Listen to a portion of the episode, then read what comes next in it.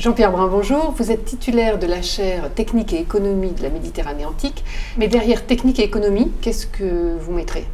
Bien entendu, euh, ce qui m'intéresse, c'est savoir qu'est-ce que l'archéologie apporte à la connaissance de l'économie antique, qui a fait l'objet de beaucoup de débats, quel était son degré de développement, quelle a été euh, éventuellement sa croissance ou son déclin, ou non. Et euh, lié à ça, est-ce que les techniques développées à partir, disons, de l'âge du fer jusqu'à la fin de l'Antiquité ont évolué, se sont développées ou au contraire ont stagné. On a quoi comme base documentaire pour euh, avoir une idée justement de cette technique? Alors jusqu'à présent, on avait surtout ce que les textes nous avaient transmis, c'est-à-dire finalement assez peu de choses, quelques ouvrages, euh, notamment euh, écrits dans la partie orientale de la Méditerranée, sont écrits en grec, quelques ouvrages aussi écrits dans la partie occidentale de la Méditerranée, de Vitruve par exemple, l'encyclopédie de Pline, et on manque toujours de données euh, sur des pans entiers de la vie économique, euh, que peuvent être par exemple certains procédés métallurgiques, euh, certains procédés de,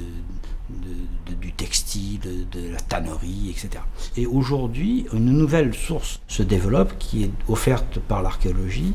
et qui nous met en présence des installations elles-mêmes dans lesquelles les anciens travaillaient. Et donc, on peut donc en quelque sorte contrebalancer la faiblesse des sources écrites par euh, l'abondance relative et en tout cas grandissante des sources archéologiques.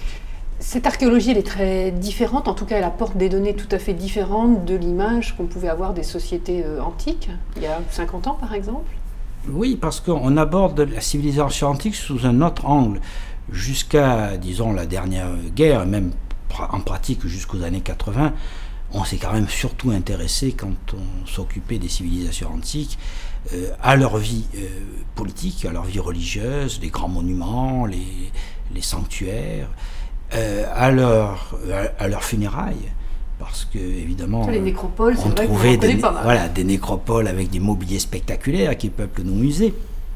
Donc on finissait par avoir une image de ces civilisations assez statiques, assez liées à leur euh, à leurs aspects religieux institutionnels et principalement euh, aux franges supérieures de la société, parce que ce sont celles qui ont les plus beaux palais qu'on fouille. L'archéologie d'aujourd'hui, c'est-à-dire celle qui s'est développée de façon systématique grâce aux fouilles d'urgence, euh, s'occupe de tout. Et fatalement, a tendance à trouver beaucoup plus d'installations liées au quotidien des classes populaires,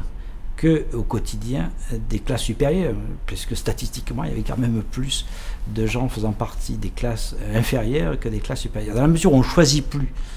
les archéologues ne choisissent plus leur terrain d'étude lorsqu'ils font une fouille d'urgence, euh, on, a une documentation complètement nouvelle qui, jusqu'à présent, échappait, parce qu'on n'y avait pas un intérêt particulier un archéologue classique, évidemment, entre le choix de fouiller un beau temple avec de belles inscriptions et de belles statues et quelques fosses euh, remplies de déchets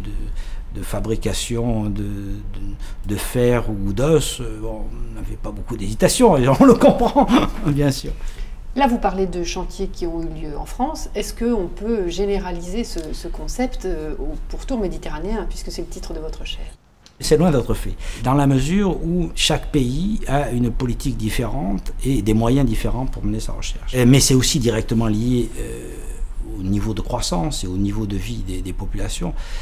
Euh, donc, on a un contraste quand même assez fort entre les avancées récentes et les nouvelles problématiques de l'archéologie dans les pays de l'Europe du Nord, c'est-à-dire l'Angleterre, l'Allemagne, la Suisse, la France, et avec un certain sous-développement qui reste dans les pays euh, du pourtour méditerranéen, surtout de la partie sud, où on continue bien sûr à privilégier les grands sites, les grands monuments, parce que il y a une visibilité euh, économique importante, il y a un intérêt économique, euh, et donc si on doit fouiller quelque chose, on va plutôt fouiller un, temple ou une belle, un beau palais avec des mosaïques parce que ça peut générer, euh, bien entendu, des, retombées économiques euh, grâce au tourisme. La création d'un institut dédié aux fouilles archéologiques, la professionnalisation des fouilles, est-ce que ça va nous conduire dans les années à venir, qui seront aussi celles de votre enseignement, à des découvertes euh, inattendues, majeures? Oh ben Là, elles, existent déjà, bien sûr, puisque en faisant dans le systématique, de temps, on a beaucoup de choses banales, et finalement, pour l'historien, l'important, c'est le banal. Donc, euh, pour nous, c'est ça l'extraordinaire, mais pour le grand public, l'extraordinaire, c'est le vrai extraordinaire, c'est-à-dire la grande découverte, et de temps en temps, il y en a, hein, bien sûr, mais j'ai tendance à penser que ce qui est important, ça va être l'accumulation des découvertes mineures. Parce que c'est l'accumulation des découvertes mineures, si on peut dire, qui permettra de réécrire l'histoire sur une autre, euh, sur d'une autre façon, avec une autre approche.